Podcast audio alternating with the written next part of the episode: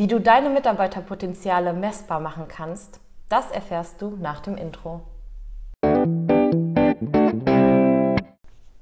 Und damit herzlich willkommen zu einer neuen Folge von Verzahnt und Verführt. Heute wollen wir nicht nur schauen, wie wir Mitarbeiterpotenziale erkennen und fördern, sondern wir haben euch reale, wirkliche Beispiele mitgebracht von Kennzahlen, an, der, an denen ihr auch Mitarbeiterpotenziale tatsächlich messbar machen könnt und somit auch sogar die Veränderungen sichtbar machen könnt. Ihr hört schon, ich rede von wir. Ich bin nämlich diesmal nicht alleine, sondern hier zusammen mit meiner Mutter, Yvonne Kasparek. Hallo Marie. ja, schön, dass wir wieder gemeinsam hier mal auftreten ja. in unserem Podcast. Ähm, genau, du sag mal, welche Zahlen haben wir denn so mitgebracht? Ja, also mal grundsätzlich, wir messen ja mit Leidenschaft. Äh, für mich ist ja so Zahlen messen wie so äh, Fieberthermometer oder Bluthochdruckmesser, um äh, zu merken, wo der Puls ist. Ähm, das ist eine schöne Grundlage, um zu sehen, wie man sich verändert. Das macht man ja im Sport zum Beispiel. Wie, schnell laufe ich auf 100 äh, Metern? Wie hat sich das entwickelt? Oder wenn man abnehmen möchte oder zunehmen möchte, geht man gerne auf die Waage oder nimmt eine Hose als ja. Maßstab, ob sie noch passt oder nicht. Und, Und das so, macht man ja auch nicht nur einmal. Das stimmt. das hilft, wenn man es regelmäßig ja. macht. Ja, und ich glaube, das ist schon tatsächlich ein gutes Stichwort, nämlich die Regelmäßigkeit dabei. Weil das ist ja immer so, was auch ein bisschen so die Fairness hermacht, herstellt, indem man es einfach wirklich regelmäßig kontrolliert oder messbar macht und so wirklich ein, ähm, ja, ein, ein Zeitablauf auch sieht über die Jahre oder ja. die Monate. Und da haben wir ja Gott sei Dank heute viele Möglichkeiten oh ja. in der Technik. Und ich bin ja ein ganz großer Excel-Freund und äh, sage ja jedem, der in der Praxis arbeitet, eine Grundlagen-Excel-Ausbildung hilft sehr, eine Praxis zu steuern und zu leiten. Ja. Und äh, wir haben Zahlen mitgebracht, die wir ja schon seit 25 Jahren jedes äh, Jahr liefern mit unseren Kunden und unserem Benchmarking. Und darüber wollten wir heute sprechen. Genau. Ja, denn wir nehmen diese Zahlen oder geben sie auch unseren Kunden weiter, damit sie auch sehen, dass sie gemeinsam als Team etwas geschafft haben und das wirklich auch ja teilweise dann als ähm, ja, kleinen Anhaltspunkt zum Beispiel für eine Teamentwicklung, die auch mal zu feiern nehmen. Ja, unsere, wir empfehlen unseren Kunden ja jeden Monat unsere sogenannte Patientenstatistik als Grundlage für eine Teambesprechung zu nehmen. Genau. Weil äh, Teambesprechungen arten ja oft darin aus, dass das ein äh, ja, so Zusammenstauchen und eine Ansammlung von allen Fehlermeldungen sind und keiner hat da so richtig Spaß dran. Genau. Und es ist doch mal sehr schön, wenn man ein Feedback bekommt, und zwar ein richtig tolles Feedback und damit die Anerkennung, dass mein verändertes Verhalten wirklich etwas bewirkt hat. Ja. Und nicht nur blanke Theorie ist und man sagt es dann. Und, und es steht mal schwarz auf weiß auch da und es ist nicht nur so ein Gefühl. Ne? Ja. Ich fühle immer, wir hören ja ganz oft auch in Praxen, ja, alle meine Patienten sind in der Dentalhygiene. Ja. Und, und glaub, jeder geht mit einem Termin aus. Genau. Jeder. Genau. Und da kommen wir tatsächlich schon zu der ersten Zahl, ja. die wir euch heute mitgebracht haben, nämlich die Patienten, die in der regelmäßigen Dentalhygiene sind, beziehungsweise eben nicht sind. Ja, regelmäßig haben wir intern definiert, dass wir sagen, äh, ein Abstand von sechs Monaten ist angebracht bei einem Patienten, der jetzt keine Parodontitis hat, also das heißt einem gesunden Patienten, der wirklich in die Prophylaxe kommen soll. Und da haben wir gesagt, die meisten kommen ja dann zweimal im Jahr zur PZR. Genau. Genau. Und dann haben wir das ganz einfach gemacht. Wir haben eine Leistungsposition genommen, die wir filtern, weil das ist ganz ehrlich so. Dann brauchen wir nicht Termine suchen, sondern wir gucken, wer hat diese Leistung bekommen oder nicht bekommen. Genau. Ja. Und da liegt tatsächlich äh, meistens die Halluzination ja, der Vision, genau. Vision und Halluzination sind dicht beieinander. Das ja, ganz du, ne? genau, ne? genau. Weil dann natürlich super oft kriegen wir die Antwort, ja, 100 Prozent bei uns sind in ja. der Dentalhygiene. Aber was denkt ihr denn? Wie viel Prozent ist tatsächlich von eurem Patienten in der Dentalhygiene? Und zwar die Erwachsenen über 18 Jahre. Genau, das ist auch noch ganz wichtig. Genau, wir messen nur die Erwachsenen über 18 Jahre, die im Abstand von sechs Monaten regelmäßig in der Dentalhygiene sind. Ja. Und was hören wir oft außer denen, die sagen, alle? Gut, dann kommen auch schon manchmal so, ah ja, okay, 10 Prozent gehen wir bestimmt durch. Ja. Aber, Aber die Wahrheit ist tatsächlich, anders. ja, die Wahrheit sieht ziemlich hart aus, denn es sind tatsächlich fast die Hälfte, 40 Prozent sind nicht in der regelmäßigen Dentalhygiene.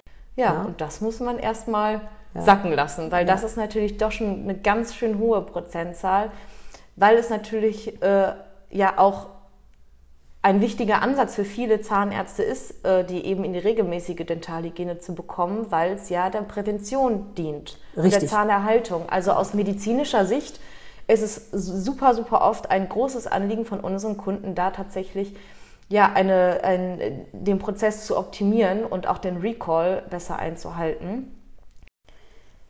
Und mit unserem monatlichen Controlling ermöglichen wir es eben, dass wir genau diese Entwicklung sichtbar machen, nämlich die Steigerung der Prozentzahl der Patienten, die in der Dentalhygiene sind, in der regelmäßigen Dentalhygiene.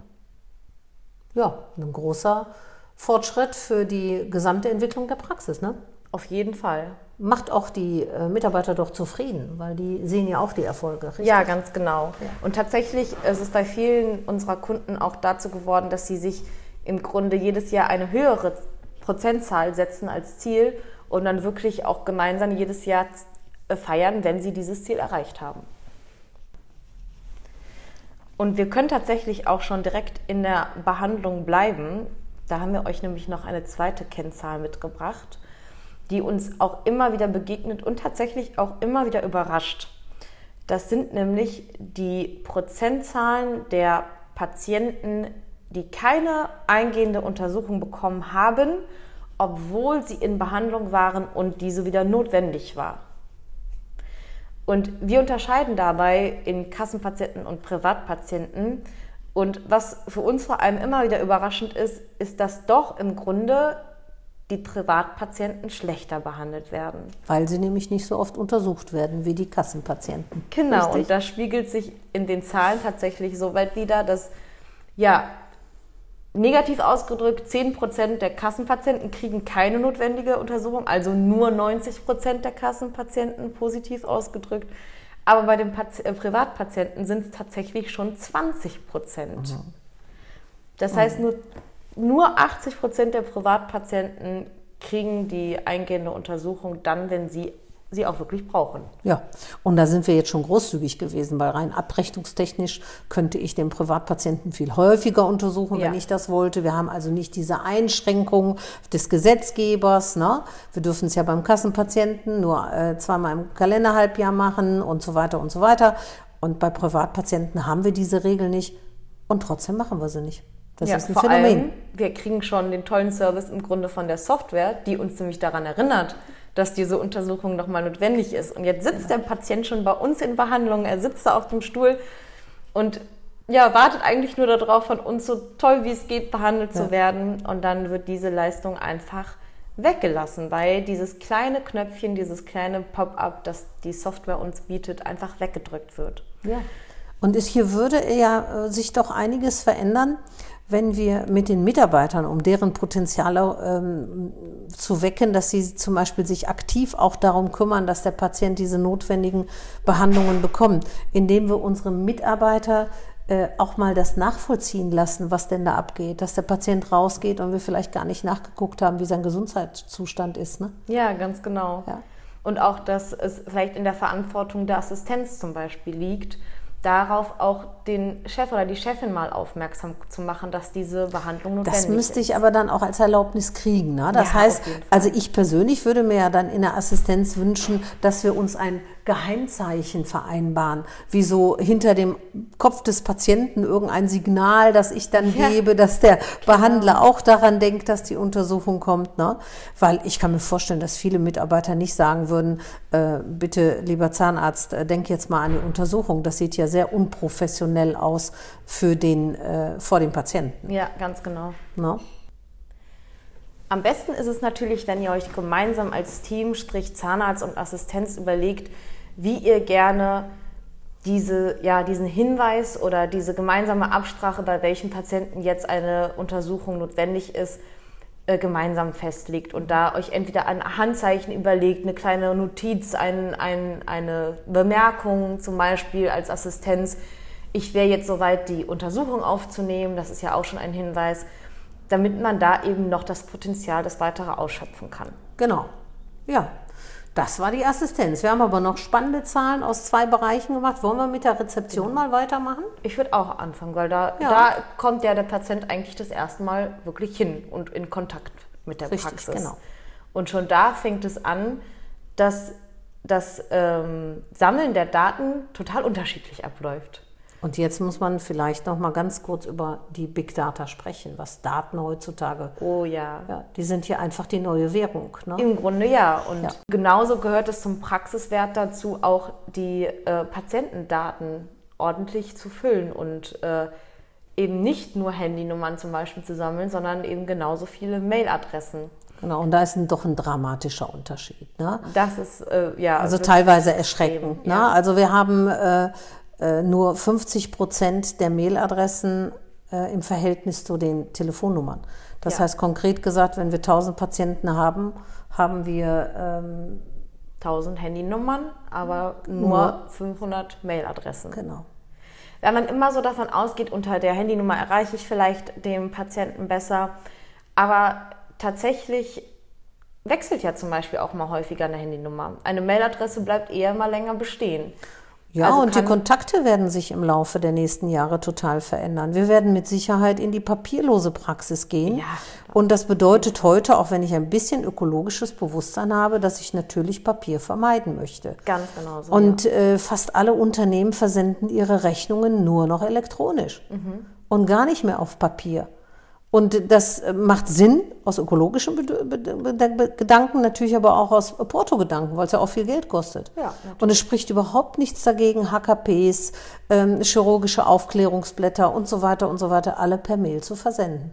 Genau. Ist dann aber schade, wenn ich keine Mailadresse habe. Ne? ja, das stimmt äh, natürlich. Glaubst du denn, dass es noch viele Menschen gibt, die nach Corona keine Mailadressen mehr haben?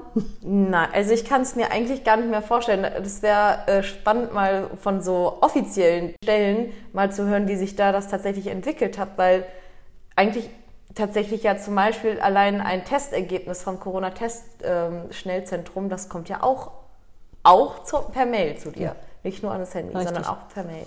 Und auch der Hinweis, den wir oft hören in den Praxen, dass die Patienten das nicht hinterlassen wollen. Das äh, kann ich mir nicht vorstellen, dass ich einen Patienten habe, der mir doch vertraut, der mich sogar in seinen Mund greifen lässt und reinschauen lässt, dass der mir seine Mailadresse nicht da lässt, die er bei jedem chinesischen Restaurant da lassen würde, wo er was bestellt. Also das kann ich mir alles gar nicht vorstellen. Ja. Und äh, hier äh, wäre es super schön, wenn äh, unser Mitarbeiter und äh, unsere Mitarbeiterinnen alle gemeinsam helfen und auch hier neue Wege gehen und mal mutig vorangehen und wir diese Mitarbeiterpotenziale hier wecken können, wenn wir klar machen, warum das für die Praxis so wichtig ist. Und wenn wir diesen wirklichen Gedanken der ökologischen Verhaltensweisen äh, nach vorne bringen, bin ich sicher, dass wir ganz plötzlich ganz viele Mailadressen haben. Auf jeden Fall, ja. Ja, ja und dann haben wir euch noch eine letzte Zahl mitgebracht. Und das da liegt tatsächlich für mich auch so ein bisschen persönlich das größte Potenzial jetzt von den vier Zahlen, die wir mitgebracht haben. Weil hier handelt es sich um die genehmigten HKPs, äh, also Halt- und Kostenpläne der Patienten, die allerdings keinen Termin haben dafür. Und das ist in tatsächlichen Zahlen gesprochen, liegt dieser Wert bei 30 Prozent. Das heißt, 30 Prozent meiner genehmigten HKPs haben keinen Termin. 30 Prozent der Patienten mit genehmigten genau, HKPs. Ja. Genau so. Genau, die so. haben keine Termine für die Zukunft. Richtig. Traurig. Obwohl ich ja schon den Aufwand gemacht Richtig. habe, den Patienten erstmal überhaupt an meine Praxis zu bekommen, dann ihn zu behandeln und zu, zu untersuchen, ähm, den HKP zu schreiben, natürlich auch die Alternativen zu schreiben. Das hat ja auch immer die Abrechnungsdame. Dann, dass die Krankenkasse den ähm, Heil- und Kostenplan überhaupt genehmigt. Also dieser ganze Prozess, dieser ganze Aufwand wurde schon getätigt und jetzt scheitert es einfach an diesem letzten Termin. Genau. Und bei 30 Prozent, da ist ja wirklich ein außerordentlich großes Potenzial, weil das sind ja alles schon Dinge, der Patient möchte die Behandlung, die Kasse möchte die Behandlung, die Praxis möchte die Behandlung und jetzt muss es einfach nur noch umgesetzt werden. ja, dazu bedarf es erstmal natürlich herauszufinden, wer ist das ganz konkret. Genau, ja. Und auch dieses wirklich Wollen, dass das jetzt auch in die Umsetzung kommt. Und auch hier spielt die, die Digitalisierung eine ganz große Rolle, weil äh, ich weiß aus Erfahrung, dass viele Mitarbeiter die Fähigkeiten der Software gar nicht erkennen. Und die merken gar nicht, dass diese normale Verwaltung, dass viele noch ihren Aktenordner haben, wo sie diese genehmigten HKPs abheften, immer noch als Grundlage für das HKP-Management nehmen. Und das funktioniert aber nicht, weil wir ganz häufig nicht übereinstimmende Daten gefunden haben. Also die Elektronik ist meistens besser als die Aktenordner, so ist es nun mal. Ja, und vor allem aktueller. Richtig. Das bedeutet, wenn wir hier die Mitarbeiterpotenziale ausschöpfen wollen, müssen wir hier natürlich auch ein bisschen schulen und sagen, äh, wie wende ja. ich das an? Ja, Ne? und auch natürlich zum Beispiel die Rahmenbedingungen schaffen, dass ich als Mitarbeiterin über die, überhaupt die Chance habe, solche ähm, HKPs dann auch zu terminieren oder die Patienten eben zu terminieren, wenn sie nicht schon mit einem Termin aus der Praxis rausgehen. Genau. Sprich, danach zu telefonieren oder auch dort eine E-Mail hinzuschicken und daran zu erinnern. Ja, da haben wir sie wieder, die E-Mail, ne? Genau. die wir brauchen. Ja, das waren auch schon unsere vier Kennzahlen, unsere Beispiele, die wir euch heute einfach mal aus verschiedenen Bereichen in einer Praxis so ähm, zeigen wollten, an welchen Kennzahlen man tatsächlich das Mitarbeiterpotenzial in diesen Bereichen messbar machen kann und vor allem sichtbar machen kann. Und natürlich sind das auch Praxispotenziale, ja, das, äh, wie zum Beispiel Big Data den Praxiswert auch einfach erhöht. Aber am Ende läuft es natürlich trotzdem auf den einzelnen Mitarbeiter aus, der dieses Pra- Praxispotenzial natürlich auch ausschöpfen sollte und auch hoffentlich möchte. Und da eben diese, äh, das Gefühl, das wir manchmal so haben für eine Praxis oder der Mitarbeiter äh, auch sagt, ja, ich fühle immer, dass die Patienten das nicht wollen oder vielleicht, dass, das, dass unsere Patienten schon gut versorgt sind, einfach wirklich in tatsächliche Zahlen, die so schwarz auf weiß einfach mal belegen, wo steht denn die Praxis heute? Und mit dem monatlichen Controlling kannst du eben das super schön sehen, wo stehe ich am Beginn meiner Veränderung, wenn ich das erstmal wirklich den Status quo aufnehme, um zu sagen, äh, wie sieht die Situation jetzt aus und wo möchte ich vielleicht dann hin und dann eben in der Entwicklung sehen über die Monate und über die Jahre, erreiche ich das Ziel mit meinen Maß Maßnahmen, die ich getroffen habe, oder erreiche ich es eben nicht? Ist da noch weiteres Potenzial, das ich vielleicht bisher so ein bisschen links liegen gelassen habe und wo kann ich vielleicht auch sehen, welche äh, Mitarbeiter wirklich realistisch vernachlässigt wurden, weil vielleicht zum Beispiel eine Abteilung viel schwächer ist als eine andere.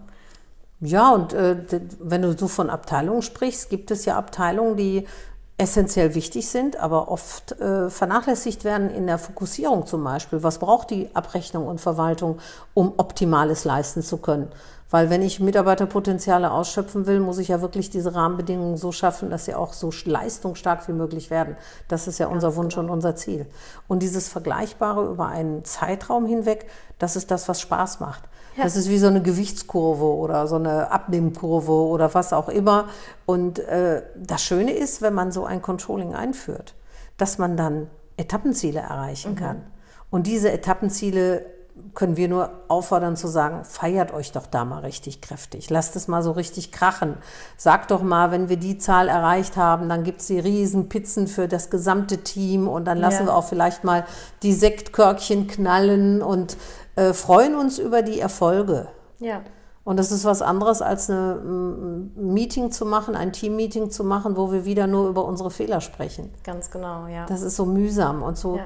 manchmal so traurig und so demotivierend. Ne? Und da ist es einfach schön, wenn man so eine Kurve hat, die man hinhängen kann in Sozialraum, wo man das Ziel noch vielleicht oben dran malt, wo man noch hin will, aber hier schon mal die ersten Sternchen klebt für die Etappenziele. Es gibt so viele Möglichkeiten, das sichtbar zu machen. Und wenn man dann so richtig schön gefeiert hat, dann hat man auch wieder Kraft und Mut für die nächsten größten Schritte, die wir in den nächsten Podcasts dann besprechen werden. Und wir würden uns richtig freuen, wenn ihr uns ein Like gebt für unseren Podcast und vielleicht sogar auch abonniert und regelmäßig reinhört, wenn wir wieder über Verzahnt und Verführt über eure Themen sprechen.